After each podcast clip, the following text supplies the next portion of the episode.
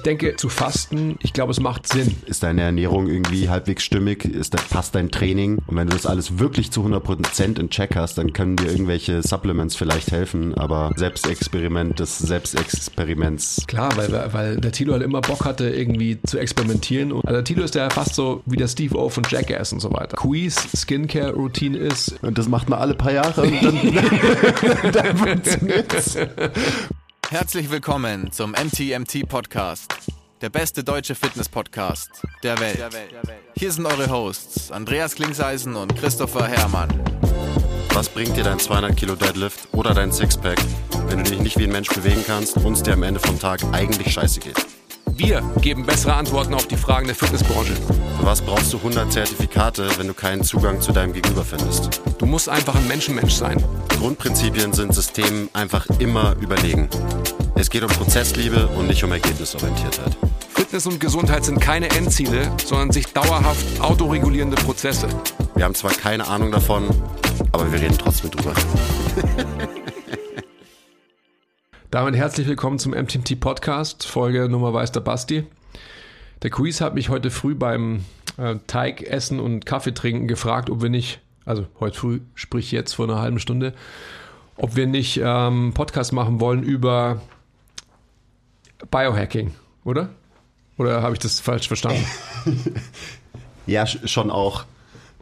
Also so Biohacks, aber auch alle Selbstexperimente und komischen Sachen, die wir irgendwie mal ausprobiert haben in der Vergangenheit und so. Ich habe dem Andi vorhin auch gesagt beim Kaffee trinken so, du redest immer oder deutest immer an, ja damals auch in der Zeit mit dem, als du noch studiert hast mit dem Tilo zusammen, was ihr da alles ausprobiert habt und gemacht habt und so weiter und du gehst aber nie drauf ein und ich glaube, also ich und auch alle Zuhörer, die die würden gern mehr hören, was mhm. ihr denn alles für weirde Sachen ausprobiert habt. Mhm. Und da habe ich natürlich auch so zurückgedacht, was ich alles so gemacht habe, mit was ich mich beschäftigt habe in der Vergangenheit und so. Und ich glaube, es ist interessant, weil das sind viele Sachen, mit denen sich auch halt so viele, die gerade zuhören, wahrscheinlich beschäftigen. Und äh, da würde ich gleich mal als Disclaimer vorher schicken, so das sind unsere persönlichen Erfahrungen, von denen wir jetzt berichten werden. Also ob die evidenzbasiert sind oder so, das ist mir erstmal alles scheißegal, sondern das wird jetzt ein viel n gleich 1 beziehungsweise n gleich 2 Talk über alle möglichen Themen. Genau. Zum Beispiel über warmes Wasser. Zum Beispiel warmes Wasser.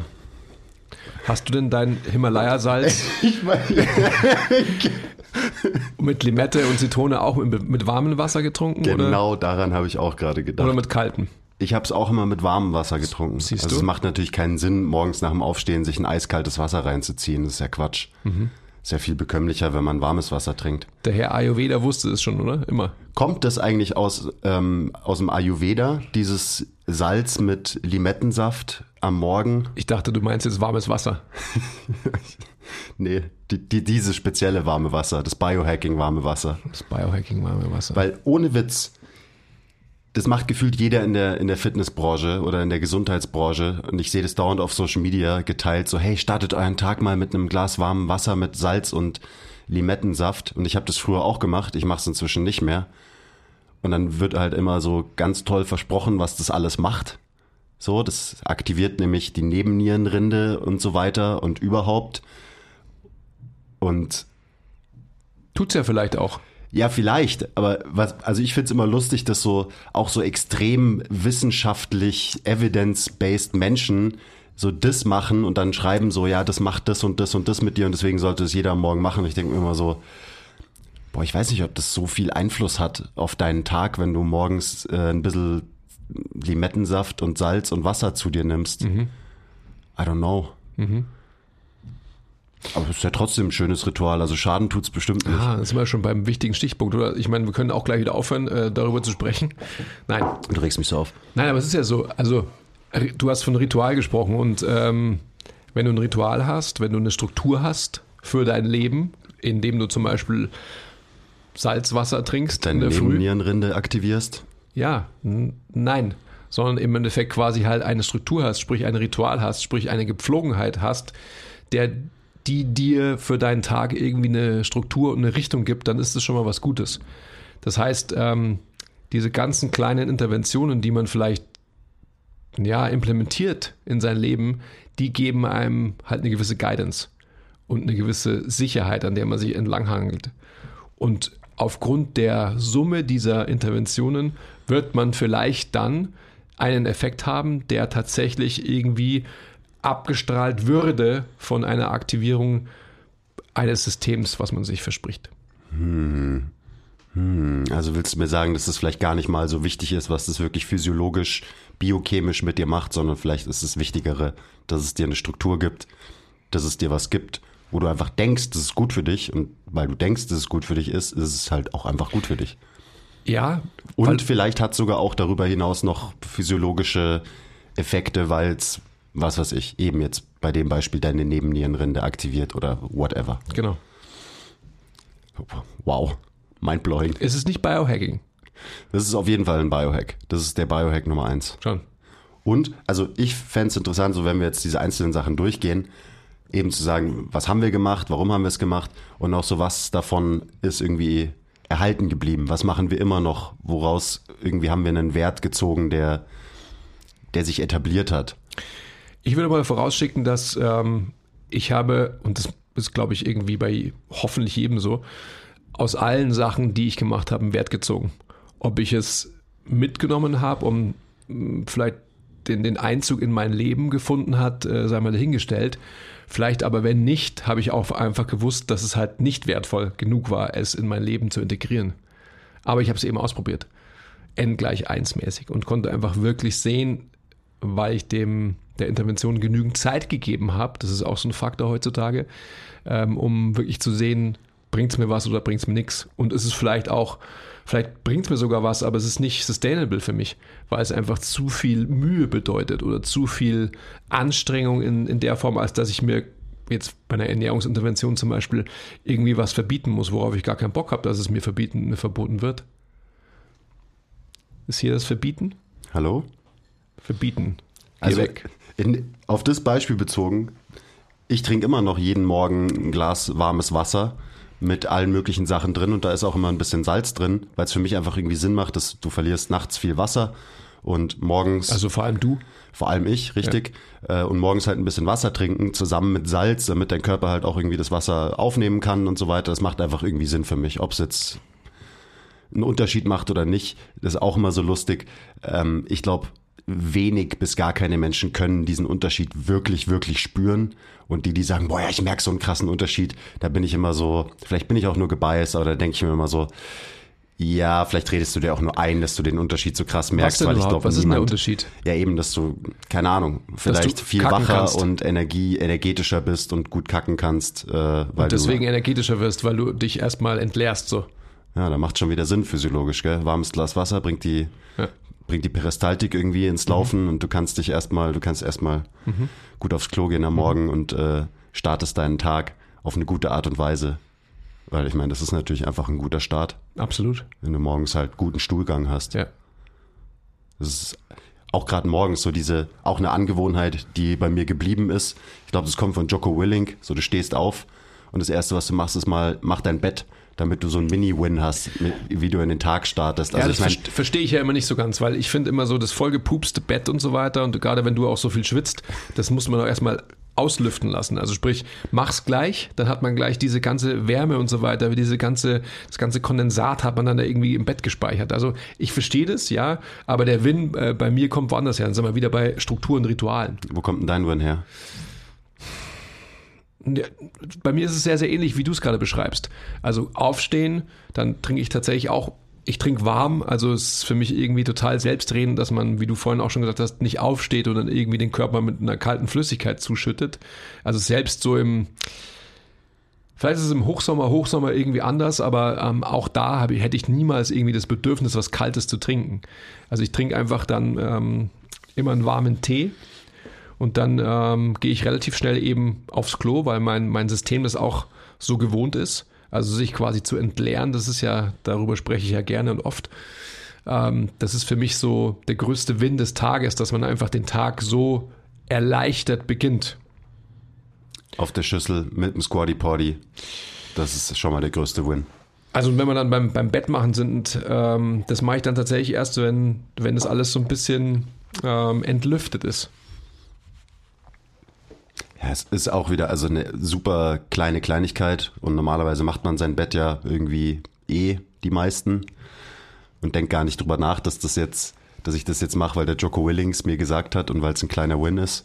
Aber für so einen ähm, chaotischen, unordentlichen Menschen wie mich äh, war das tatsächlich eine neue Gewohnheit, dass ich das, Das irgendwie, wirklich- dass ich das irgendwie mache.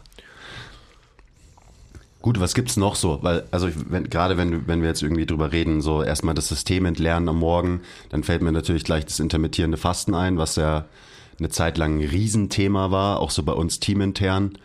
Und äh, weiß ich nicht, es ist immer noch ein Riesenthema in der, in der Fitness- und Gesundheitswelt. Du hast es auch mal gemacht, oder? So richtig strikt quasi intermittierend gefastet. Wie hast du es gemacht? Machst du es immer noch? Was heißt denn, wie habe ich es gemacht? Ja, Stundenweise wie, wie, oder? wie, wie viele Stunden, wie, wie hast du das irgendwie getrackt oder hast du irgendwann einfach beschlossen, so ich lasse jetzt, jetzt mal das Frühstück weg oder hast du noch nie gefrühstückt? Ich habe alles, glaube ich, schon gemacht, was man machen kann. So. Ja, da eben, erzähl halt mal. Ich denke, ähm, zu fasten, nenn es intermittierend oder was auch immer, ich glaube, es macht Sinn. Ich glaube, es macht ganz, ganz großen Sinn ähm, und das ist auf alle Fälle was, was, was sich ja auch bewährt hat für so viele Menschen, für so viele ähm, Krankheiten etc. etc. Kulturen, Religionen Absolut, und so weiter. absolut. Ich denke, dass, ähm, dass jeder da seine eigene Wahrheit finden kann und ich, da haben wir ja schon so oft drüber gesprochen, auch dass man, das muss man auch n gleich 1 wirklich gerade ziehen und, und sich einfach halt anschauen, was ist wirklich für mich aufrecht zu erhalten. Dass ich eben auch nicht denke, und da sind wir bei einem großen Punkt, ähm, dass es meine Lebensqualität zu sehr beschneidet, beziehungsweise dass es auch meine äh, Möglichkeit, den Tag zu bestreiten, irgendwie beschneidet. Das ist natürlich ein Erfahren, ein Lernprozess. Also gerade wenn man noch nie gefastet hat, dann äh, wird man am Anfang schon struggling. Also da gehe ich fest davon aus.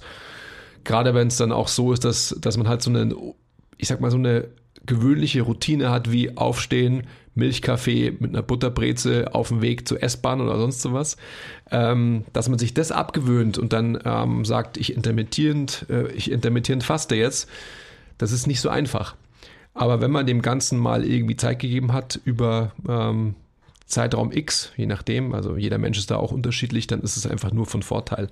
Gerade einfach in äh, Bezug auf Verdauungssystem, auf alle regenerativen Prozesse, dass der Körper einfach mal die Möglichkeit bekommt, sich zu regenerieren, indem er nicht seine, einen Großteil seiner Energie aufs Verdauen konzentrieren muss, sondern wirklich auf Aufbau, Wiederaufbau etc. Willst du meine Frage jetzt eigentlich auch noch beantworten? Oder Okay, das war eher- quasi die Ausführung so? dafür. Ähm, ja, du hast vollkommen recht. Also bei mir ist es ganz unterschiedlich gewesen. Also in der, in der Hochzeit, wo ich wirklich, ähm, wann war das, vor vier Jahren oder so? Ja, sowas.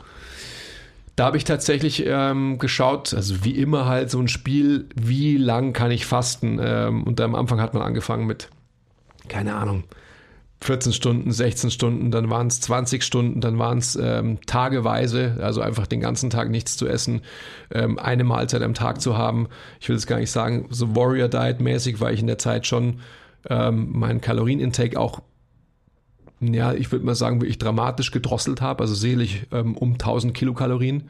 Ähm, also halt dann wirklich so ähm, unter zweieinhalbtausend Kilokalorien gegessen habe an solchen Tagen dann. Ähm, was aber auch, glaube ich, irgendwie total Sinn macht und auch normal ist. Also wenn man sich so anschaut, früher haben wir halt irgendwie, keine Ahnung, Mammut gejagt und konnten es halt ähm, dann nach dem vierten Tag vielleicht er erledigen ähm, und dann letztendlich auf den Grill hauen.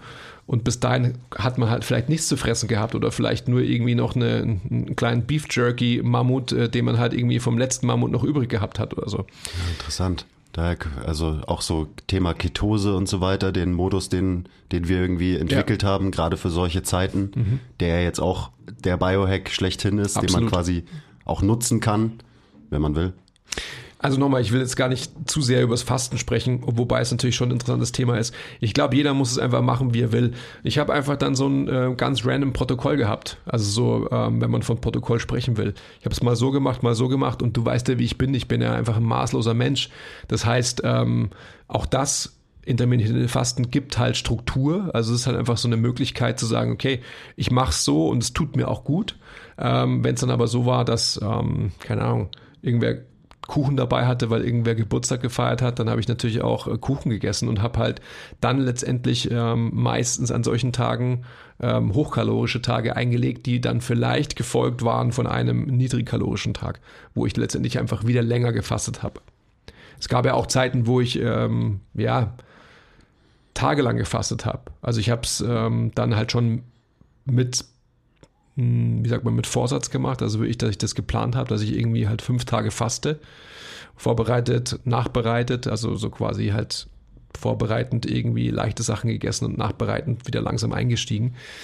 Ähm, und jetzt gerade, um jetzt aktuell zu sprechen, ist es so, dass ich hm, je nachdem, was ich für ein Schedule habe, entscheide, wie ich mich verhalte. Also wenn ich zum Beispiel reise, was ich in letzter Zeit nicht so oft gemacht habe, aber schon allein, wenn ich irgendwie, keine Ahnung, in Bayerischen Wald gefahren bin oder sonst so was, dann ist es meistens so an solchen Tagen, dass ich dann nicht esse, weil es so ist, dass, dass halt, äh, selbst wenn man sich noch so gut vorbereitet, ist es eigentlich so, dass man, also meine Erfahrung oder ich, dass ich dann an der Tankstelle doch noch irgendwie ähm, drei Snickers esse und ähm, vielleicht noch irgendwie was anderes Schlechtes und so weiter. Und das lasse ich dann meistens weg.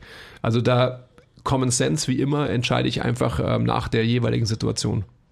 Ist lustig, weil ich habe mir jetzt auch angewöhnt, dass wenn ich irgendwie reise, also wenn ich in Urlaub fliege oder fahre oder so, dass ich da nichts esse, so mehr oder weniger, bis ich angekommen bin. Ja. Also kommt natürlich auf die Reise an. Mhm. Weiß auch gar nicht warum, aber irgendwie fühlt sich das einfach besser an. So der, der Reisestress, äh, den, den zu bewältigen, ohne sich irgendwie um Essen kümmern zu müssen, weil es ja auch ein Pain, wenn du on the road bist und dich irgendwie ja, um was halbwegs Anständiges zu essen kümmern es musst und Pain, so weiter. Und es ist auch ein Pain ähm, für das ganze System. Also so Heimscheißermäßig und so weiter. Ich war letzte Woche oder vorletzte Woche war ich auf dem Shooting und musste um, äh, bin um halb sechs aufgestanden und da war es für mich vollkommen klar, dass ich an dem Tag, bis quasi das Shooting vorbei ist, nichts essen werde. Hm. Weil es einfach so ist, dass äh, wenn ich da gegessen hätte oder sonst was, ähm, mein komplettes Verdauungssystem halt ähm, in Overdrive gegangen wäre und gesagt hätte, Oida, was machst denn du und so. Also ich denke einfach, dass ähm, eben Common Sense wieder, dass man da für sich selbst entscheiden muss, was man halt gut kann und mit, mit was man gut funktioniert. Ja, aber gerade so die, die Hochzeit, wo das auch so aufgekommen ist, das Thema, da habe ich auch ganz strikt intermittierend gefasst. Also ich habe auch da so ein, Tagebuch geführt, da habe ich quasi, habe ich reingeschrieben, was habe ich an Kalorien zu mir genommen, habe die Makros aufgeschrieben, habe aufgeschrieben, wie lange meine Fastenperiode war und habe auch immer probiert, quasi die in die Länge zu ziehen, war dann stolz, wenn in meinem Büchlein stand 18 Stunden und am Tag davor nur 16 Stunden oder so. Ähm, das war auch die Zeit, wo ich krass abgenommen habe. Es war die Zeit, wo ich am, wo ich zum einzigen Mal in meinem Leben richtig ripped war. Ähm, also da habe ich nur damit ihr euch was darunter vorstellen könnt, ungefähr 15 Kilo weniger gewogen, als ich jetzt gerade wieg. Mhm. Äh, gibt's auch, gibt's auch noch Fotos und Videos. Ähm, hat mir auch gezeigt, dass ich nicht ripped sein will. Also das Learning daraus eben mal wirklich abzunehmen und ripped zu sein. Also ja, das hat mir nicht so viel gegeben, dass ich irgendwie zum ersten Mal meine Apps gesehen habe und ehrlich gesagt auch einfach aus einem optischen Grund. Ich habe, ich gefall mir nicht so gut, also wenn ich die Bilder sehe, mhm. äh, wie, wie schmal mein Gesicht ist und so und auch so einfach mein, so meine Körperform, äh, hat mir nicht gefallen oder gefällt mir nach wie vor nicht. Und ich gefall mir so besser, wie ich jetzt bin, mit ein bisschen mehr Körperfett und halt ein bisschen, bisschen massiver, ein bisschen bulkier, so. Mhm. Ähm, das nur so als, als Side Note. Aber gerade so das, das Fasten, das wird ja, keine Ahnung, also ist da auch wie immer äh, wird schwarz-weiß gemalt. Entweder es ist der Shit und du musst es machen, damit du gesund bist und was weiß ich. Und auf der anderen Seite, gerade wir Fitnessmenschen, wir lieben es ja, äh, das irgendwie lächerlich zu machen und zu sagen, weil wir es halt immer nur aus einer, so es geht immer nur um die Kalorienbilanz. Und dann ist halt so, ja, intermittierendes Fasten äh, bringt dir nichts, weil am Ende geht's ja immer noch um die Kalorienbilanz. Und wenn das dein Argument dagegen ist, warum du dich lustig machst über Fasten oder intermittierendes Fasten, dann kann ich nur sagen, herzlichen Glückwunsch. Herzlichen Glückwunsch. Du hast absolut gar nichts verstanden. Ähm, ich habe das den, also gerade Leute, die zu mir kommen und abnehmen wollen, denen empfehle ich das immer. Und nicht in erster Linie, weil dadurch die Kalorien reduziert werden, was aber auch ein sehr, sehr guter Nebeneffekt davon ist, dass meistens die Kalorien reduziert werden, sondern einfach, dass man lernt, flexibler zu sein mit seiner Ernährung. Das ist so wichtig. Mhm. Und also natürlich kann man auch so dieses Stichwort metabolische Flexibilität vielleicht heranziehen, also wirklich das faktisch, physiologisch, biochemische, aber das ist auch vielleicht gar nicht so wichtig, sondern es geht eher darum, was passiert in deinem Kopf. Und das Learning für mich, dass ich einfach nichts essen muss, das ist halt einfach ein wichtiges, weil dann drehst du nicht durch, wenn du gerade eben unterwegs bist und du findest nichts Gutes zu essen, sondern dann sagst du, ja gut, dann esse ich halt einfach in vier Stunden was. Und es ist so, Leute, die dauernd hangry werden, Leute, die einpennen äh, nach ihrem Mittagessen und so weiter, die sind nicht metabolisch flexibel und die sind auch nicht flexibel im Kopf, was ihr, ihre Ernährung angeht. Und das, das will ich nicht. Ich will nicht durch, durchs Essen so negativ beeinflusst werden und mhm. dann einfach einen fetten Durchhänger haben oder mhm. so. Und das sind Sachen, die lernst du durchs Fasten. So, du vertraust deinem eigenen System, dass du ganz normal funktionierst, weil Energiereserven haben wir, also die allermeisten von uns mehr als genug.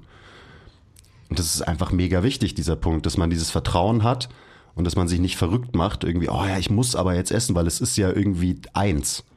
Und unsere Gesellschaft hat ja quasi vorgegeben, dass man mittags was essen muss. Ah ja, und morgens auch noch und abends auch. Mhm. Sondern dass du einfach ganz normal funktionierst und ein konstant gutes Energielevel hast, eben ohne diese ganzen, ohne so getrieben zu sein von der nächsten Mahlzeit und so weiter. Das ist so wichtig und das ist wichtig für jeden Menschen, finde ich. Aber es ist besonders wichtig für einen Menschen, der abnehmen will.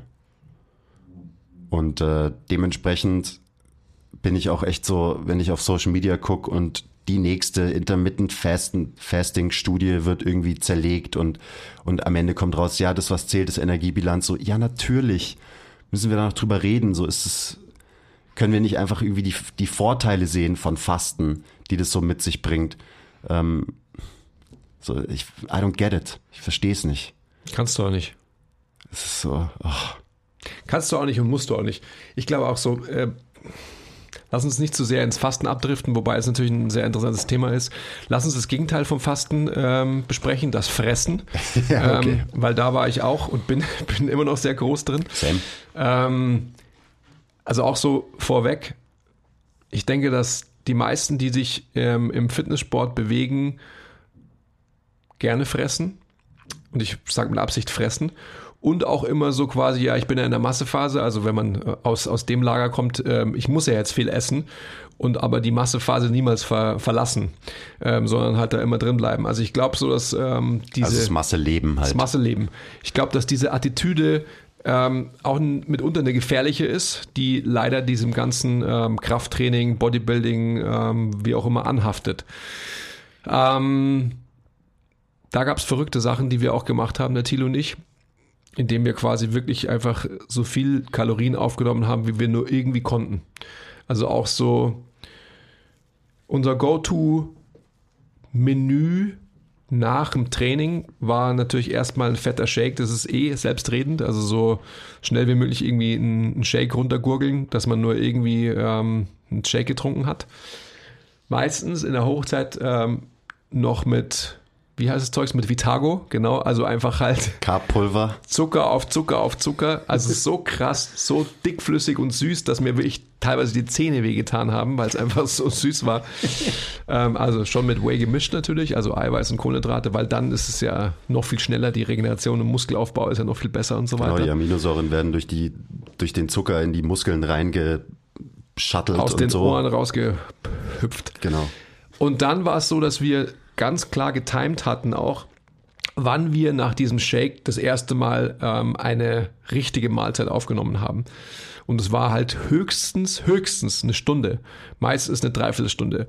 Und also ich weiß nicht, jeder, der das vielleicht kennt, irgendwie so einen ähm, so einen Shake mit Vitago und Whey getrunken zu haben, der sitzt dir erstmal schon krass im System drin. Ja, vor allem direkt nach dem Training, wo du eigentlich gar keinen Bock hast, Nahrung aufzunehmen und es dir reinpresst. Ganz schlimm, was, was wir damals ja unserem System zugemutet haben, was aber ging. Ja, es ging einfach.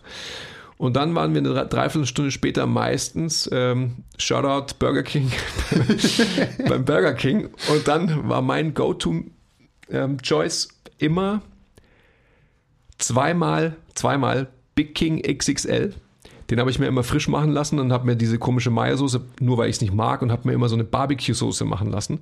Also zwei Big King XXL und dann gab es da noch so Chicken Wraps und dann habe ich immer noch einen Chicken Wrap dazu gegessen. Also, also auch mit Menü, mit, mit Fritten und Coke? Oder? Ja, Fritten und Coke habe ich immer weggelassen. Okay, Weirdo. Hallo, das wäre das wär wirklich zu viel gewesen. Ah ja, jetzt komm. Ich dachte, du warst in der Massephase. Hast ja, glaub ich, aber das, verstanden. das hätte ich nicht runter, runterjuggen können. Aber jetzt nur mal, um, um das so auszurechnen. Ich glaube, ich habe keine, äh, keine Stats mehr, keine richtigen, aber ich glaube, so ein Big King XXL hat so 220 Gramm Fleisch oder so. Das heißt, ich hatte, also bestimmt mit allem, was ich gegessen habe, über 500 Gramm Fleisch. ähm, wie ekelhaft, ja. Also, aber halt das gute Fleisch, was Burger King verwendet, zum Richtig. Glück. Nicht das so nachhaltige. McDonald's-Fleisch. Genau. Also, Entschuldigung für alle, die jetzt zuhören und sich übergeben haben, weil ähm, ich, ich kann das nachvollziehen. Also ich möchte auch nicht mehr dran äh, zurück äh, erinnert werden, aber es war halt, das, das war so. Und das haben wir halt, weiß nicht, drei, viermal die Woche so gemacht. Was, was hast du, kannst du das einschätzen oder hast du es auch getrackt, was du dir so an Kalorien dann wirklich reingeschraubt hast an so einem Tag? Ja, ich hatte an Hochtagen hatte ich über 6000 äh, Kilokalorien. Dein Maul. Ernsthaft, weil ich halt auch so, also ähm, ich habe neben den, ich habe ja meine Quarks auch gegessen jeden Tag, also jeden Tag eineinhalb Kilo Magerquark. Die du immer unter Bett hast äh, stehen gehabt, gell? Ja, genau. Stimmt gar nicht, aber ähm, diese, diese Gerüchte halten sich vehement, warum auch immer. Ähm, es gab immer so einen säuerlichen Geruch in meinem Zimmer. Der kam aber nicht vom Quark, sondern von man. dir einfach, ja, oder? wahrscheinlich von mir halt, weil ich so sauer war. Also, ähm, da hatte ich damals halt irgendwie so, das ist ja das Paradoxe, du musst ja Magerquark essen, ja, weil du bist ja irgendwie. Also, du, du kämst nicht darauf, irgendwie einen fetten Quark zu essen, weil da ist ja viel Fett drin, ja. Ähm, also so bescheuert, aber halt jung und dumm. Ähm, also Magerquark, dann halt diese ähm, Burger King Ausflüchte. Dann habe ich halt extrem viel so mir Shakes mit ähm, Haferflocken, eben Quark auch, ähm, Vanilleeiweiß, Bananen, Honig. Also halt in so einen Shake habe ich meistens so drei fette Löffel Honig rein. Geil. Kakao, Orangensaft habe ich schon gesagt, glaube ich, und Haferflocken. Also das war auch das allein schon. Da hatte ich immer so, ein, so eine Literflasche in der Uni dabei. Und da waren bestimmt, also in der Flasche, ich habe mir das mal ausgerechnet, der Tilo weiß es bestimmt noch, aber allein in dieser Flasche waren, glaube ich, so 1500 Kilokalorien drin oder so. Das, was halt manche Menschen so als Tagesbedarf haben. Das haben wir halt so nebenher getrunken die ganze Zeit. Vor allem getrunken. Das war ja, so, das ist ja dann eher so eine Zementmasse. Ja. Ich hatte die Phase auch, da hatte ich immer eine Milchflasche. Also das war auch immer hier im Gym, die habe ich dann immer ins Gym gestellt. Und dann habe ich die so nach dem Training, also nachmittags war Training, während meinen Abendsessions habe ich dann immer so da, da so nach und nach dran genippt an meinem großen Smoothie und so. Aber ja, das ist dann eher, ist eher Essen als Trinken eigentlich. Mhm, absolut. Also nur um, um den Gegenpol in Anführungsstrichen zum Fasten auch mal zu schildern. Und das, das ist jetzt quasi in, mit dem Abstand meiner meines Lebensalters, wenn ich da zurückblicke, glaube ich, dass ähm, das war alles gut und diese Erfahrungen in allen äh, Verrücktheiten und so weiter musste ich gemacht haben. Aber das würde ich tatsächlich jetzt so nicht mehr machen. Also generell auch einfach so den, den Eiweißkonsum so nach oben zu schrauben und so weiter, for the sake of Muscle Building und so weiter, ähm, unnötig. Braucht man nicht. Ja, wunder, wunderbares Beispiel. Also da bist du auch das Paradebeispiel, wie du auf dem Spektrum, wo die eine Essstörung quasi rechts ist und die andere links und normales Essverhalten in der Mitte, bist du einmal komplett nach rechts und einmal komplett nach links. Aber inzwischen so, du ernährst dich ja mega gut und du denkst aber halt auch gar nicht mehr drüber nach für dich. Also immer wenn wir über Ernährung reden, dann bist du so, ja mein Gott, das ist doch Common Sense, oder? Aber am Ende bist du ja zu diesem Common Sense auch nur gekommen, weil du halt die Extreme alle mal durchgespielt hast. Und inzwischen machst du dir, glaube ich, oder? Überhaupt keine großen Gedanken mehr, irgendwie darf ich, sollte ich, bla, sondern du isst halt irgendwie und das machst du, glaube ich, auch ziemlich gesund, was auch immer das heißen soll. Ja. Ich glaube schon, dass man eben, das ist auch wieder sowas, was, was brancheninternes. Ich denke, dass man Common Sense und so ein natürliches Essverhalten zu entwickeln, wäre was ganz Gutes. Die Fitnessbranche treibt einen dazu, gestört zu werden in, in mehrerlei Hinsicht, aber gerade was Essverhalten anbelangt. Ja. Und da wäre es wirklich gut, wenn man da einfach Leuten ähm, zuhört und, und vertraut, die eben sich nicht in der Fitnessbranche bewegen und sagen, ähm, Oida, warum machst du es überhaupt so? Ist auch krass, wie aus allem wird ein Thing gemacht, ein System gemacht. Was auch, weil inzwischen gibt es ja sogar schon das System Intuitive Eating, also intuitiv Essen. Und ich mir auch immer so denke, so, äh, was, was meinten ihr damit? Meint ihr nicht einfach nur Essen? Und wieso gibt, muss man dem einen Namen geben und ein quasi System dafür entwickeln. So, weil das sollte eigentlich der Standard sein und nicht irgend eben das die nächste das nächste Ernährungssystem, quasi eine Diät, der ich folge. Das ist so irgendwie ein paradox für mich. Denke ich mir auch immer so, hä? Verstehe die Frage nicht so ungefähr. Ja, ja. Wenn, wenn wir schon beim Essen sind, und ich glaube, viel von dem Stuff dreht sich um Essen, äh, die, in die Zeit vom intermittierenden Fasten, und da kann man auch gleich drüber reden, ob, ob ich überhaupt gefastet habe, kam auch der Bulletproof Coffee Hype. Stimmt. Also wo ich halt mir meine Fastenzeit aufgeschrieben habe, aber ich habe halt jeden Tag, oder nicht jeden Tag, aber dann irgendwann angefangen, halt morgens einen Bulletproof Coffee zu trinken. Und das war halt mein Essen quasi für die nächsten x Stunden. Also da habe ich dann eben meine 18 Stunden oder so gefastet, in Anführungszeichen, weil ich habe ja einen Bulletproof Coffee getrunken und davor auch immer halt äh, Butter in Kaffee getan. Also ich weiß noch, wir saßen immer hier in unserem Stammcafé und dann gab es halt eine Zeit, da haben wir uns einfach immer Butter zu unserem Kaffee dazu bestellt und Butter da reingerührt. Und alle haben uns angeschaut und waren halt so, was sind das für, was ist mit denen eigentlich los so? Und es war auch bevor dieser Bulletproof Coffee, bevor das irgendwie ein Ding war. Und inzwischen kennt es ja jeder, der irgendwie so ein Selbstoptimierer ist. Aber damals war das noch so einfach kein not a thing. So, da musste man das immer den Leuten erklären, warum wir das machen. Und da auch wieder, keine Ahnung, ob das, was der David Asprey behauptet, was es macht, ob davon irgendwas zutrifft oder stimmt. Aber es hat für mich saugut funktioniert in der Zeit. Also ich Ihm hab sind auf alle Fälle wieder mehr Haare gewachsen, glaube ich. So, oder? auf äh, das Ja, nur wegen Bulletproof Coffee. Ich, ich glaube schon. Schau. haben, wir schon, haben wir schon einen Effekt. Ja, absolut. Aber das war auch, äh, das war irgendwie eine lustige Zeit und mir hat es auch mega gut geschmeckt. Also ich habe mir den halt morgens zusammengemixt, immer so mit ein bisschen Zimt, bisschen MCT-Öl, weil unser Hirn lebt ja von äh, diesen MCTs und so und deswegen ist man super sharp und super leistungsfähig, wenn man einen Bulletproof Coffee trinkt. Aber ich habe halt irgendwie auch einfach dran geglaubt und das ist halt einfach das Wichtigste bei solchen Sachen, weil wenn du dran glaubst, dass deine Intervention gerade funktioniert, dann wird sie wahrscheinlich auch funktionieren und mir ging es da mega gut. Und Mai hängen geblieben ist es nicht. Also mein letzter Bulletproof Coffee habe ich, glaube ich, vor eben ungefähr vier Jahren oder so getrunken. Aber was geblieben ist, ist halt einfach, dass, wenn du so willst, intermittierende Fasten und, also ich meine, wir waren gerade beim Kaffee trinken und haben auch dick gefrühstückt und uns Fettteig reingezogen. Aber das mache ich halt nicht jeden Tag. Und genau darum geht's halt. Also ich bin, ich, meine Identität ist nicht, ich bin Quiz, der intermittierende Fasten-Dude. Ähm, aber ich an den meisten Tagen, also gerade wenn ich morgens Session, Sessions gebe oder so oder, oder den Vortrag am Montag im Skill-Meeting halte, dann esse ich davor meistens nichts. Ähm, und ich kann halt beides. Und das ist einfach, also ich wiederhole mich, aber das ist halt einfach das Wichtige. ist und deswegen traumhaft. sollte jeder Mensch irgendwie mal gefastet haben. Und zu der Aussage stehe ich auch. Das ist, da lernt man einfach was über sich, über seinen Körper, wie man funktioniert. Ja, da lernt man vor allem über sich und ähm, über seinen Körper dann auch, ja, aber erstmal über seinen Willen und über die Gepflogenheiten und eben eher so psychodynamische Faktoren, die ja eben wahrscheinlich die, die finalen Treiber sind von dem Ganzen. Ja, also sich loszulösen auch von so diesen sozialen, kulturellen Konstrukten oder so, das ist halt meistens irgendwie was Gutes, wenn man halt so sein eigenes Ding wirklich dann rausfinden kann. und das absolut. haben ja die wenigsten Leute. Und wie gesagt, ich bin immer, ich, wir haben ja auch ähm, in der Zeit Ketonmessungen gemacht, Blutzuckermessungen, regelmäßige und so weiter. Das fand ich auch mega interessant. Also einfach schauen, okay, wo ist der Blutzucker nach Also, so und so viel Stunden Fasten? Er und der Thilo und nicht ich. Genau, Ja, Thilo so. und ich haben das viel gemacht. Äh, und dann habe ich mich da halt jeden Tag gepiekst und so. Und habe halt auch einfach gesehen, zum Beispiel am Blutzucker, wie konstant der einfach ist. Und dass ich keine großen Dips habe und Riesenanstiege, weil das mag, das mag unser System nicht, wenn da viel Fluktuation ist. Also wenn jemand davon redet, hey, ich habe konstante Energielevel, was bedeutet das? Physiologisch meistens, dass du einfach einen konstanten Blutzucker über den Tag hast. Dass du nicht eben einpennst, äh, nachdem du eine große Mahlzeit gegessen hast oder wenn du lange nichts gegessen hast, du super moody wirst, weil ähm, ja, weil was zu essen fehlt und so.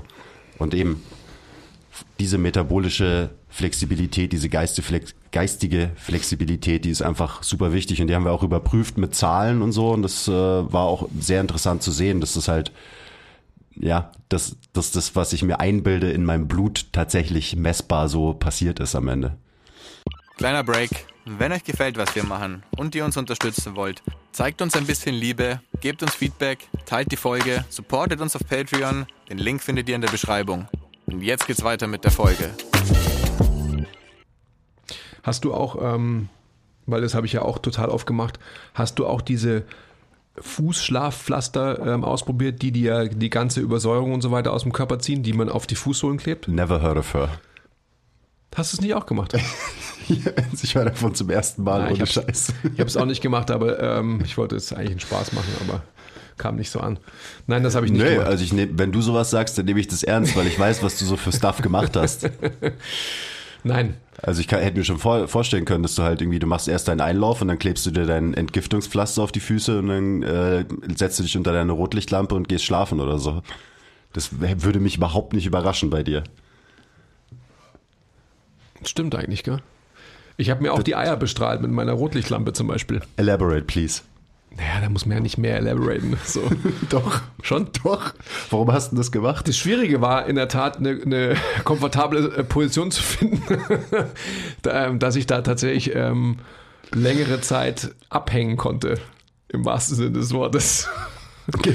Okay, Entschuldigung, ähm, muss man es rausschneiden, weiß ich nicht. Nee, auf gar keinen Fall. Ich will, ich will wissen, warum, du das gemacht hast, was du dir davon Ja, erhofft Testo hast. geht halt immens hoch, oder? Wenn du Rotlicht auf deine Eier Ja, scheinst. absolut. Okay. Frag doch mal Ben Greenfield. Ja, richtig. Das Oder? war auch der, genau den, den, den Podcast habe ich ein bisschen zu viel gehört in der Zeit, den Ben Greenfield Podcast. Genau. Du anscheinend auch. Ja, gab schon eine Zeit, wo wir den gehört haben, ja. Nein, aber ich habe tatsächlich so eine Rotlichtlampe zu Hause und die ist ähm, so eine sehr potente Rotlichtlampe und ich dachte halt, dass ich dann dadurch auch sehr potent werde. Und deswegen habe ich mir meine Hoden bestrahlt. Nicht nur meine Hoden, sondern auch ähm, alles andere. Also in der Zeit, als ich noch Zeit hatte, vor einigen Jahren ohne Kinder und so weiter, äh, war es halt so, so eine regelmäßige ähm, Routine, wo es halt schon neben dem Training auch schon natürlich ums Biohacking ging oder halt so um, um die ähm, ah, Lebenserweiterung und so, Optimierung. war, war eine Strategie von mir. Ähm, too much information vielleicht jetzt für alle, die zuhören, aber wir sprechen ja gerne auch über Verdauung und so weiter. Ihr könnt auch ausschalten und dann wieder einschalten, wenn, wenn der Quiz ein Handzeichen gibt. Also muten kurz. Ähm, nach Hause, das war dann immer samstags nach dem vermeintlich schwersten Training in der Woche, ähm, ein Einlauf, vielleicht auch zwei, je nachdem. Und dann unter die Rotlichtlampe und da so drei bis vier Intervalle.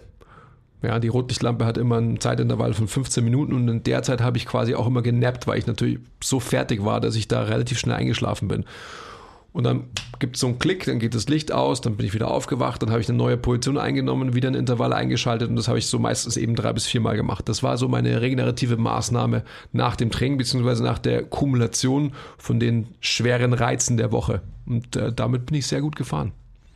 Insgeheim warst du nämlich eigentlich der krasseste von allen Biohackern. ja? Auch wenn man es heute sich gar nicht mehr vorstellen kann. Aber ich meine, auch die Rotlichtlampe, so, das, du hast ja zwei Mädels gezeugt, also scheint es auch funktioniert zu haben. Also das mit der Potenz, so, oder? Hat, So funktioniert, glaube ich, Wissenschaft. Also es Hat funktioniert. Ist, ist bewiesen hiermit. Evidenzbasiert das ist, quasi. Das, das ist, genau, es ist hiermit evidenzbasiert, dass es funktioniert. Ihr müsst euch nur Rotlicht auf die Eier scheinen. Und vielleicht auch ein paar Einläufe machen. Ich weiß nicht, ob das dann auch der Potenz hilft, aber bestimmt, oder? Ja. Kann man alles so verkaufen. Ja, absolut. Jetzt will ich nicht zu sehr ins Detail gehen, aber. Ja. Ja, das war auch eine, ähm, ein Hack, den ich gemacht habe. Und der immer noch, also so, wenn ich die Zeit hätte, würde ich mich immer noch unter die Rotlichtlampe knallen. Ob ich mir jetzt per se meine Hoden bestrahlen würde, weiß ich jetzt nicht, aber ähm, generell so im ähm, Lenden, Genital, sonst irgendwas Bereich ähm, warmes Licht zu haben, ähm, fühlt sich halt gut an, oder? Why not? Klar. That's what it's all about am Ende des Tages. Ich habe mir auch mal eine, dann, als du das gemacht hast, weil, Mai, da habe ich sowieso allen alles nachgeeifert, was du und äh, Thilo gemacht haben. Ich habe auch mal so eine Rotlichtlampe geholt, weil meine Eltern hatten noch eine zu Hause, aber ich habe die nie eingeschaltet. Die liegt immer noch bei mir irgendwo in irgendeiner Schublade rum, glaube ich.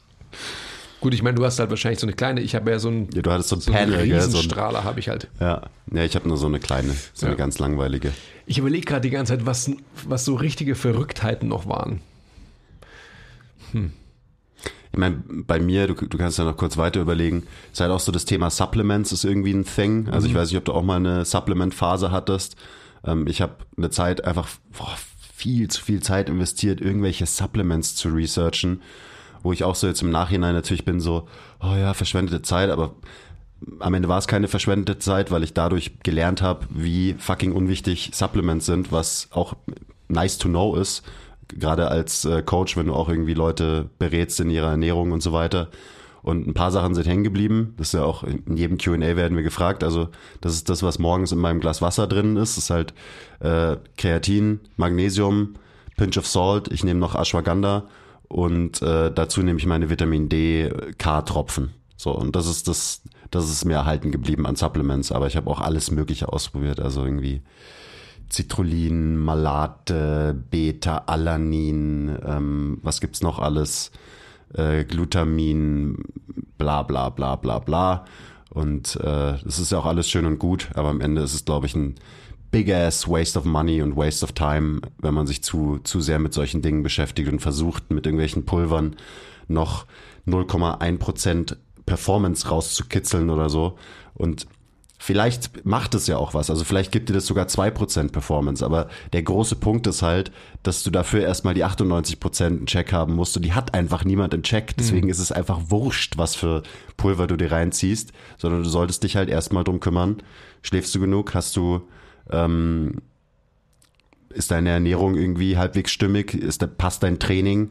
Und wenn du das alles wirklich zu 100% in Check hast, dann können dir irgendwelche Supplements vielleicht helfen, aber es hat halt einfach niemand zu 100% im Check. Also dementsprechend äh, sollte man seine Zeit und Energie wahrscheinlich eher auf die wichtigen Dinge des Lebens lenken, als auf den ganzen Schmarrn. Ja, absolut. Was, aber hast du auch so einfach zehn verschiedene Supplements oder noch mehr äh, genommen eine Zeit lang? Also ich kann mir das nur so vorstellen, eben in der Big King XXL Phase, dass ihr da auch halt alles, was quasi legal verfügbar war, irgendwie ausprobiert habt. Absolut. Also wir haben, ähm, weil du Glutamin ähm, gerade erwähnt hast, Glutamin auf jeden Fall, halt Aminosäuren generell, all, all diese ganzen Dinge, von denen man sich eben versprochen hat, das, Punkt, Punkt, Punkt. Und ähm, wir waren damals ja in unserer Hochphase, ähm, ich habe mich gerade zurückerinnert, ich habe mit Emanuel noch auch eine Phase gehabt, wo wir wirklich zweimal am Tag trainiert haben, weil wir halt auch die Kapazitäten hatten. Das heißt, wir haben halt nur trainiert und gegessen und, und geschlafen und zwischendrin halt ähm, Personal Training gemacht so. Was für ein Leben. Was für ein Leben, wirklich. Also das war wirklich traumhaft. Ähm, und waren so swole und so aufgeblasen und so weiter. Das war echt verrückt. Ähm, aber auch nicht mehr, als, als du gerade beschreibst. Ich überlege, ob es noch irgendwelche ab. Ah, doch, wir hatten mal eine Zeit, wo wir uns auch gedacht haben, eben, weil du gesagt hast, ähm, alles Performance Enhancing. Der Tilo und ich haben uns sehr, sehr damit beschäftigt. Also der Tilo noch viel mehr als ich ähm, was auf natürliche Art und Weise halt geht, beziehungsweise das hatten wir ja auch vor kurzem, als wir gesprochen haben. Ähm, nein, da warst du nicht dabei. Dass wir nie die, obwohl wir, also Tilo und ich waren ja in einem Umfeld, äh, in einer Situation, also in der ganzen Zeit damals auch im Leos, wo halt Drogen ähm, nur so um uns herum florierten, so mehr oder weniger. Und halt, ob jetzt Performance Enhancing, am Ende des Tages ist es irgendwie alles Performance Enhancing, also ob jetzt du von Roids oder von, äh, von Kokain sprichst oder sonst was, oft ist es ja auch eine Kombination bei ich vielen. Ich wollte gerade sagen, die Mischung macht's. Bei vielen Leuten gewesen. Und ähm, wo wir gesagt haben, wir, wir, sind echt tatsächlich, also so als Menschen ähm, stolz auf uns, so im Nachhinein, dass wir diesen Schritt nie gegangen sind. Also dass wir dann vielleicht doch so, obwohl wir natürlich auch so verdorben und so verkorkst waren von dieser, von diesem Anspruch, irgendwie Muskeln haben zu wollen oder sonst was, also weitere Diskussionen, die wir jetzt nicht eingehen müssen, ähm, sind wir diesen Schritt, obwohl es halt um uns herum eben nur links und rechts jeder irgendwie so gemacht hat, mehr oder weniger, ähm, dass wir das nicht gemacht haben. Aber wir haben eben versucht, auf, auf jegliche erdenkliche Weise irgendwie halt Performance noch zu pushen, weil der Tilo halt auch so ein, ähm, ja, so ein Guinea Pig war. Also vielleicht, er war es selber, aber er ähm, war, hat mich vielleicht als sein Guinea Pig auch so ein bisschen gesehen und er war so der Mad Scientist dahinter. Wir haben ähm, mal eine Phase gehabt, wo wir uns ähm, Vitamin B gespritzt haben. Ja, also wirklich nicht irgendwie ähm, in Tablettenform oder sonst was, sondern wirklich, wo wir eine Ärztin hatten, die uns das gespritzt hat, wo ich mir immer noch gesagt habe, ja, was, was soll das jetzt so? Protein-Biosynthese natürlich verbessern. Ja. Also so. das war der Plan. Das okay. war der Plan. ähm, B-Komplex irgendwie gespritzt, also B12 vor allem. Also das ist sowas, was auch so absurd äh, ist für mich, so im, im Nachklang. So, was? Was haben wir da wirklich gemacht und so weiter? Und wir haben uns ja schon so gefühlt, als, ähm, als wären wir jetzt irgendwie gedopt und so weiter, weil wir haben ja Spritzen bekommen. So. Das war sowas, was wir gemacht haben. Ähm, Wahrscheinlich dadurch alleine äh, krasse Gains gemacht, weil ihr halt dachtet, ihr seid fett auf Doping. Fett. Gibt es ja auch diese Studien, dass halt Leute denken, sie kriegen Steroide und einfach fetten Muskeln und Kraft aufbauen. Also auch wieder die, die Macht der Gedanken. Also wir haben schon natürlich auch extrem viele Verrücktheiten, was, was wirklich Trainingsvolumen oder halt Trainingspraktiken anbelangt halt gemacht. Also alles so, wenn der Arnold früher von seinem Kniebeugenurlaub im Wald irgendwie äh, gesprochen hat, wo er quasi mit einem Spätzle irgendwie mit einem Truck in den Wald gefahren ist und sie hatten halt äh, 150 Kilo dabei und haben halt Kniebeugen gemacht oder sonst was, haben wir halt natürlich auch gedacht, wir machen so ein Zeugs halt. Wir haben ja sogar ähm, damals zur Uni-Zeit haben wir ja so Selbstexperiment gemacht und haben einfach mal geschaut, wie, ähm, wie sich unsere Kreatininwerte durch verschiedene Trainingsinterventionen verändern und haben dann auch, weil man muss ja quasi alles standardisieren und haben quasi alles gleich gemacht. Das heißt, der Tilo ist in der Zeit bei mir eingezogen, bei mir damals in der WG, damit wir wirklich sagen konnten, okay, wir, wir essen zum gleichen Zeitpunkt, wir essen das Gleiche und wir machen auch unsere Messungen, unsere Testungen zum gleichen Zeitpunkt und so weiter. Also haben wir uns so einen riesigen Apparat, so eine ähm, so ein Messgerät von der Uni damals ausgeliehen, ähm, wo wir so einen auch verrückten Professor hatten, der es halt lustig fand, dass wir halt so komische verrückt Dudes waren. Und haben dann so ein Zeugs gemacht und haben dann wirklich ähm, halt geschaut, welche Art von Training ähm, den größten Impact hatte auf, ähm, ja, wenn man so will, irgendwie ähm, Muskelfaserzerstörung und so weiter und so fort. So ein Zeugs. Und dafür war quasi das Kreatinin der, der Marker. Das war der Marker, den wir eben messen konnten und an dem haben wir es dann festgemacht. Genau. Und was, habt ihr da irgendwelche Lehren draus gezogen? Am Ende wirklich oder ist es am Ende eher ein Selbstexperiment des Selbstexperiments wegen? Klar, weil, weil der Tilo halt immer Bock hatte, irgendwie zu experimentieren und halt ähm, auch zu dann am Ende zu quantifizieren. Also wirklich einfach halt zu schauen, was für eine Metrik steckt da vielleicht dahinter. Das ist ihm ja auch erhalten geblieben absolut, bis heute. Absolut. Dir nicht so. Ganz tagesaktuell, ja.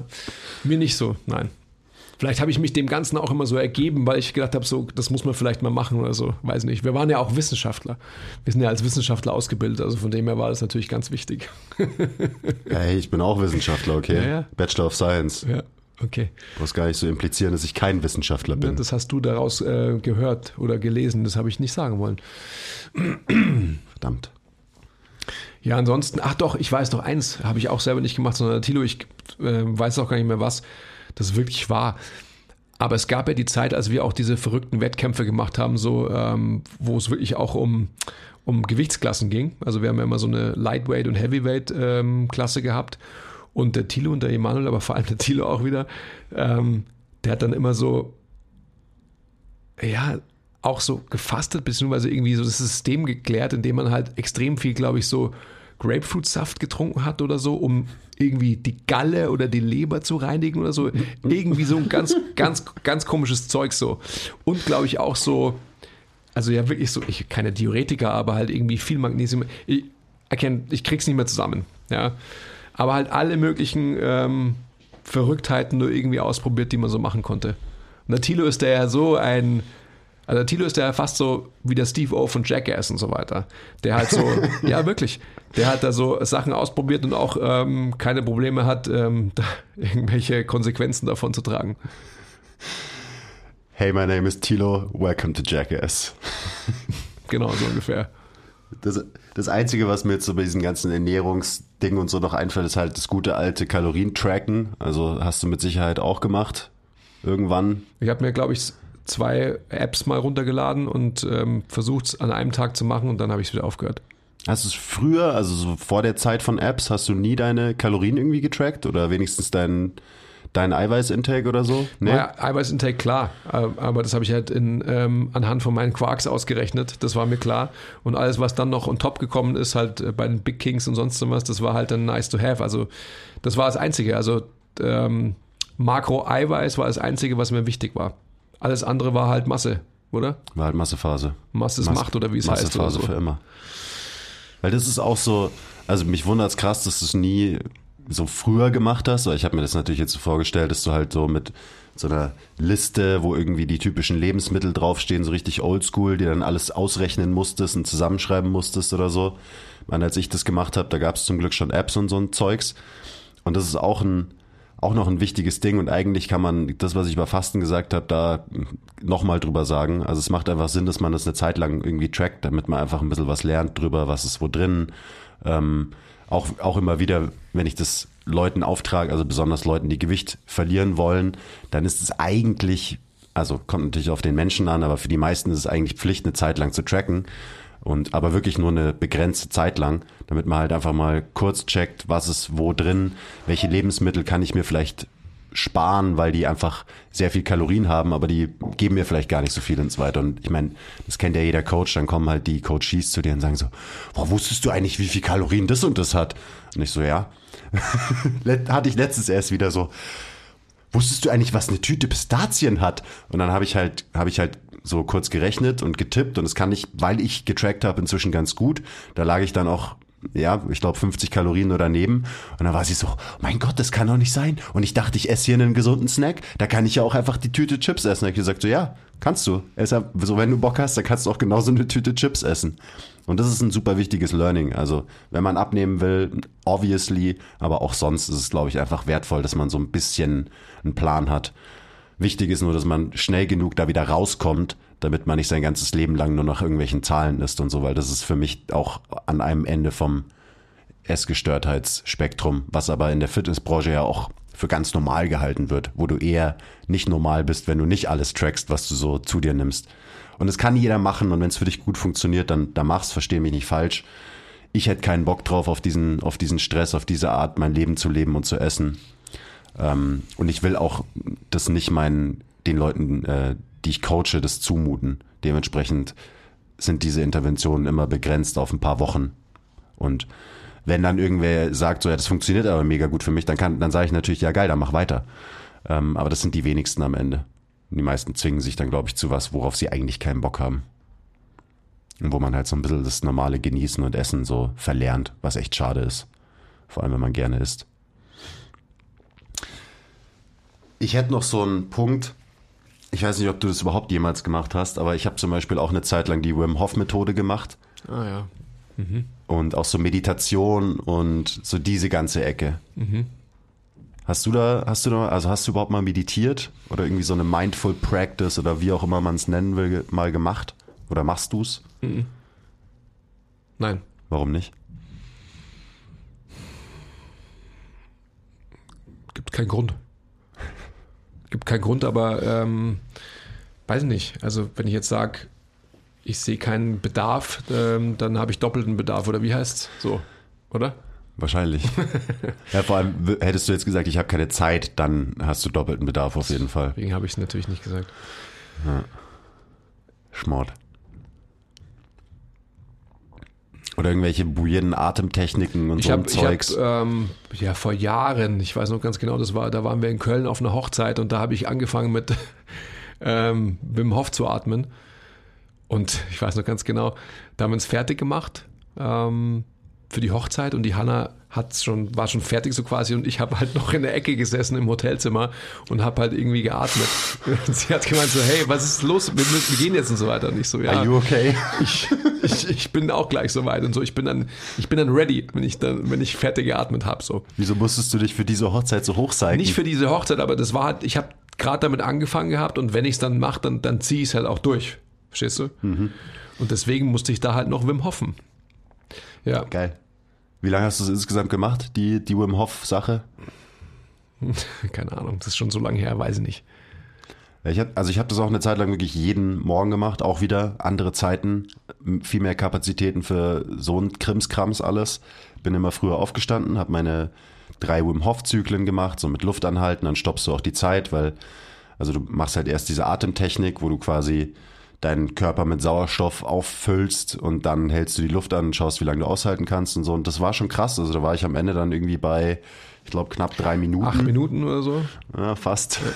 Aber drei Minuten. Ich habe teilweise auch Halluzinationen bekommen, während ich es gemacht habe. Also es war, das ist schon abgefahren.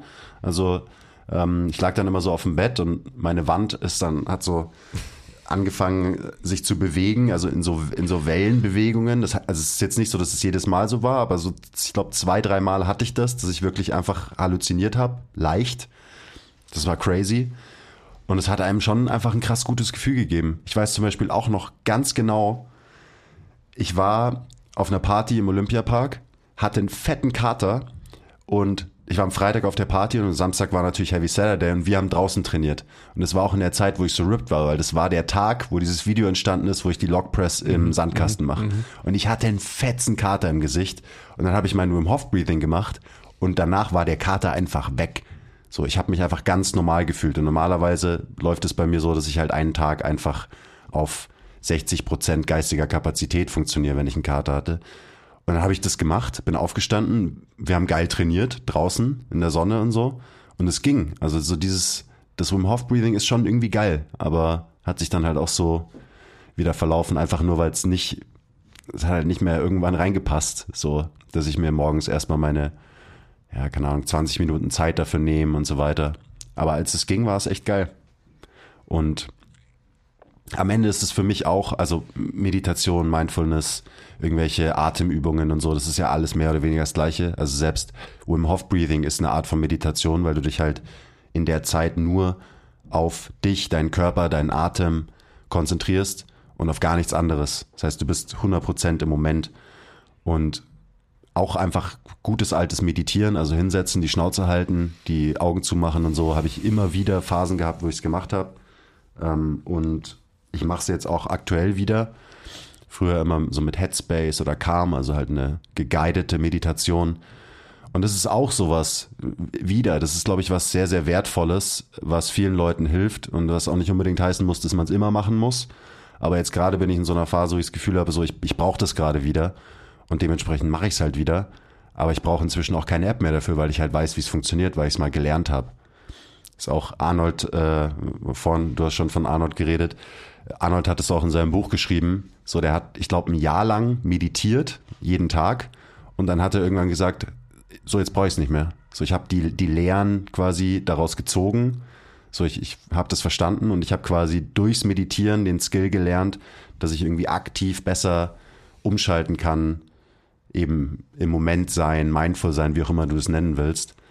Und deswegen ist, glaube ich, Meditation ähm, ja auch einfach was, was man mal ausprobieren kann und vielleicht auch sollte. Und klar kann es sein, dass es für dich überhaupt nicht funktioniert. Am Anfang funktioniert es für niemanden und da muss man sich dann so ein bisschen durchhasseln, glaube ich. Aber dann kann man sehr viel lernen. Ja, absolut. Ich denke einfach, man, man müsste es vielleicht anders betiteln, dann hätten viel mehr Leute den Zugang dazu und keine Vorbehalte. Ja, das, klar. Das ist natürlich ein, ein Riesenthema, dass ja. es sofort assoziiert ist mit irgendwie uh, spirituellem, bla bla, keine Ahnung was, aber. Also ich denke auch, dass, also das, was der Arnold gesagt hat, ähm, er, er kann es jetzt. Ich verstehe genau, was er damit meint. Und ähm, ich denke auch, dass, dass das halt so eine, eine Sache ist, also wenn ich jetzt wieder auf mich beziehe, was mir in Phasen auch sehr gut gelingt und dann aber wieder Phasen sind, wo es mir absolut nicht gelingt. Und vielleicht ist es dann sogar so, dass ich halt meditiere, also in Airquotes, ähm, wie auch immer, was es dann bedeutet bei mir für meine persönliche Umsetzung, ähm, um quasi wieder zu mir zurückzufinden und da zu sein, wo meine Füße sind. Ähm, vielleicht mache ich das, nur betitel ich es einfach nicht so. Ah, machst du es? Nee, du musst es ja nicht Meditation nennen. Also am Ende, für mich ist Meditation einfach nur eine gewisse Zeit, wirklich sich aufs Hier und Jetzt zu konzentrieren und auf nichts anderes. So, und das ist, das ist ja auch das, was Mindfulness ist. Und ob du das jetzt Meditation nennst und du machst es, indem du dich hinsetzt, in den Schneidersitz und die Augen zumachst, oder du machst es, indem du spazieren gehst oder so, das ist ja am Ende relativ egal, weil eben grundsätzlich, was du machst, ist ja irgendwie immer das Gleiche. Also vielleicht ist es Meditation für wen anders, äh, keine Ahnung, sein Lieblingsalbum hören und eben nichts anderes machen als das für eine gewisse ja. Zeit. Ja, ja. Ja, ich sag ja, also ich habe jetzt gerade darüber nachgedacht, diese ganzen mh, hm, diese ganzen Spaziergänge, die ich mit meinen Kindern habe, hatte, vor allem in der Vergangenheit, eben wenn, wenn die geschlafen haben bei mir in der Brust, das hat wahrscheinlich schon so was Meditatives, ähm, extrem Ausgleichendes für mich. Training ist ja auch sowas, also gerade wenn ich, was ich jetzt in letzter Zeit wieder öfter mache, halt alleine trainiere, dann hat es auch auf jeden Fall was Meditatives. Weil du natürlich beim Sport extrem irgendwie im, im Moment bist. Mhm, mh. Und ja, klar, wir müssen immer überall ein Label draufkleben und allem einen Namen geben und so weiter, aber einfach nur dieser, dieser Skill und wie du gerade gesagt hast, ich merke aktuell, dass ich da super schlecht bin drin, gerade, weil irgendwie ist es eine, eine stressige Phase so in meinem Leben und genau deswegen habe ich mich wieder zurückbesonnen und setze mich halt morgens ein paar Minuten hin und mach mm, Mhm. für sechs Minuten. Das ist sicherlich gut. Ich glaube auch. Apropos Training, ich muss jetzt trainieren. Was sind wir schon? Ja. Ach so, Ganz schön schnell. das ging jetzt echt schnell. Ha- Hast du noch einen letzten, einen letzten Selbstoptimierungs-Biohack oder so, über den wir noch nicht geredet Ah, haben? was ist mit Ölziehen? Das haben wir, Ja, also, stimmt, habe ich auch nicht dran gedacht, ja. so ein Zeug, so, das, das Ja. musste man doch auch mal machen, oder? Ja, habe ich auch gemacht, ja. Oder? Das, ist, das ging zusammen mit der Bulletproof Coffee Phase. Richtig, Ölziehen. richtig. Ölziehen in der Früh. Ähm, das nur, das habe ich auch gemacht. Ziemlich lange und ich muss wirklich sagen, ähm, das fand ich eigentlich ziemlich gut. Ich habe auch gerade dran gedacht, sowieso mache ich das nicht mehr, weil Also so also rein, schlecht kann es nicht sein. rein, was ich gedacht habe, so wie mein Zahnfleisch, wie gesund mein Zahnfleisch war, wie äh, glatt meine Zähne waren auch und so. Ähm, das war, war eine gute Zeit. Also Ölziehen bedeutet einfach, du tust dir einen, keine Ahnung, einen Esslöffel Kokosöl in den Mund, wartest bis das geschmolzen ist und dann ziehst du es dir für ein paar Minuten durch die, durch die Zähne, durch den Mund und das, ja, was, was macht's? Es entgiftet quasi deine, deinen kompletten Mundraum, so mehr oder weniger, oder? Ja, es zieht alle Schwermetalle, alles zieht es aus deinem Körper Genau, raus. alle Toxine, die ganzen negativen Vibes. Genau. Aber ja, also ich, hat sich auch gut angefühlt, als ich es gemacht habe. Siehst du? Alter, meine Morgenroutine war so sick damals. ja, wirklich, die war echt krass. Die hat eine Dreiviertelstunde gedauert oder so. Und heutz, heutzutage ist meine Morgen, Morgenroutine aufstehen. Ich baller mir das Glas Wasser, was ich vorhin gesagt habe, rein, setze mich sechs Minuten hin, mach die Augen zu und mach mm, und dann fahre ich in die Arbeit. Und dann halt mit deiner Clay-Maske noch, oder? Du, es gibt's, ist es nicht auch sowas? So eine, ähm, so eine Maske? So eine Clay-Maske macht man doch als Biohacker auch, oder? Jeden Morgen. Ich glaube nicht an Skincare-Routines. Das Nein. ist sowas, oder? Ich glaube, das ist alles nur ein Riesenscam. Glaube ich nicht dran. I don't know. Ich lache immer meine, ich verarsche immer meine Freundin damit, die so viel Geld ausgibt für alle möglichen Skincare-Produkte und dann immer ihre Routine macht. Und ich bin so, also ich denke denk mir das generell, wenn ich mir so Männer anschaue, wo ich weiß, die machen sowas nicht. So, haben, ist die Haut von den Leuten so viel schlechter als die von denen, die hunderte von Euros für irgendwelche Produkte ausgeben? Ich weiß nicht. Ich habe nicht den Eindruck.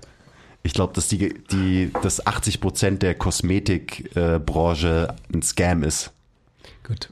Another topic, aber ja, ich, ich, da bin ich natürlich bei dir. Ich denke auch, dass da halt grundsätzliche Dinge wie bei den 98 und 2 Prozent, was du vorhin ähm, exemplarisch geschildert hast, dass es da auch so ist, dass man 98 Prozent erstmal richtig machen muss, dass eine tolle Creme ähm, quasi nochmal die Icing und the Cake darstellen kann. Beziehungsweise dann brauchst du es wahrscheinlich gar nicht.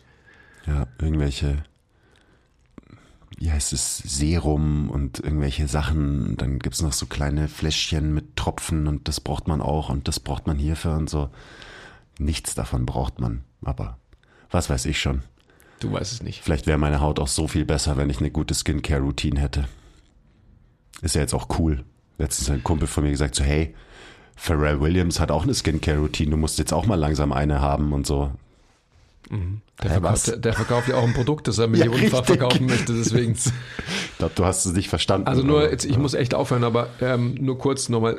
Quiz Skincare Routine ist, mit einer Platzwunde auf dem Kissen einzuschlafen und am nächsten Morgen sich quasi als Peeling das ähm, an der Schläfe festgebappte Kissen wegzuziehen und, und dadurch quasi seine Haut zu reinigen. So.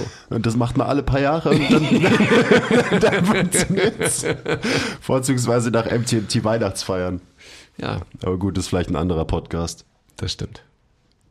Ja, schön was. Es ist gar nicht so verrückt geworden, wie ich eigentlich gedacht habe, dass es vielleicht verrückt werden kann. Ja, mal so super verrückte Sachen haben wir auch nicht gemacht, aber wir haben halt alle Trends alle irgendwie mal durchgemacht. Mhm, also irgendwie meditieren, Wim Hof, Supplements, bla bla bla, Fasten hier, dies, das. Und am Ende, mal ein paar Sachen sind geblieben, aber das sind dann eben keine fixen Routinen, sondern ja, halt irgendwie Kleinigkeiten. Situative so, Anwendungen. Ja, und auch vielleicht hier und da eine kleine Routine, aber ja, genau. Und ich glaube, das ist auch das Wichtige, egal welchen Biohack oder welche Ernährungs- oder Verhaltensinterventionen man, hacht, äh, man macht, man muss es mal eine Zeit lang ausprobieren, was du ganz am Anfang gesagt hast. Und eine Zeit lang bedeutet halt auch länger als drei Tage. Und dann kann man irgendwie sehen, ob es einem ja was gibt oder vielleicht sogar was nimmt. Und dann äh, ja, wird sich das von ganz alleine irgendwie eben in dein Leben integrieren oder vielleicht auch nicht.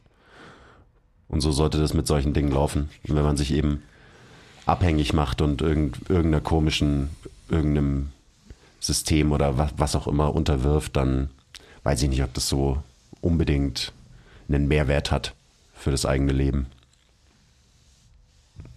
Okay, Wort zum Sonntag. Schön war's mit dir. Ja, ich finde es nicht gut, dass du hier das so, so unter Druck setzt, die ganze Situation. Das tut mir- du kannst ja auch noch Nur weil- weitersprechen, aber ich muss jetzt tatsächlich. Nur weil du ähm, deinem komischen Biohack Krafttraining nachgehen musst jetzt. Das stimmt. Schau, seht ihr das, wie der Andi sich geißelt, wie er nicht mal mehr Zeit hat für mich und den Podcast, weil er sich einem System Krafttraining so unterwirft, dass er jetzt los muss zum Trainieren? Ich muss es los, gut, Leute. weil die Eva auf mich wartet. Ja, okay. Verstehst du? Ja, ich verstehe schon. Finde es nicht okay, aber ist okay. Ja, danke fürs Zuhören, äh, Leute. Andi muss, muss leider los. Also lasst uns ein paar Likes da und so weiter und teilt den Podcast. Ihr wisst, wie es läuft. Ähm, sonst noch irgendwas? Müssen wir noch irgendwas pluggen? An die drei Leute, die noch dran sind. Ähm, ja.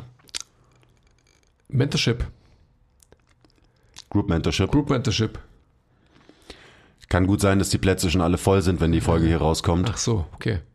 Aber selbst wenn die Plätze voll sind, es wird noch ein zweites und ein drittes Group Mentorship geben. Also wenn ihr Bock auf das Format habt, ähm, über drei Monate lang wöchentliche Calls, ja, nochmal grob zusammengefasst, wo wir alle wichtigen Grundprinzipien vermitteln in den Themen äh, Coaching slash Soft Skills, wie es so schön heißt, äh, Biomechanik, Trainingsplanung und auch so ein bisschen Business, wie organisiere ich mich als Coach, wie akquiriere ich Kunden und so. Also am Ende alles, was man halt braucht, um ein guter Coach zu sein. Das haben wir alles in unser Online-Gruppen-Mentorship gepackt. Falls ihr Bock habt, äh, schreibt uns eine kurze Mail, wer ihr seid, warum ihr gerne dabei sein wollt, an info at mtmt.live, live mit F. Und ähm, falls eben diese, diese Runde schon voll ist, dann könnt ihr uns trotzdem eine Mail schreiben und wir ähm, haben euch dann auf dem Schirm für die, für die zweite Runde. Genau, kurzer Plug. Okay, danke fürs Zuhören. Bye. Ciao.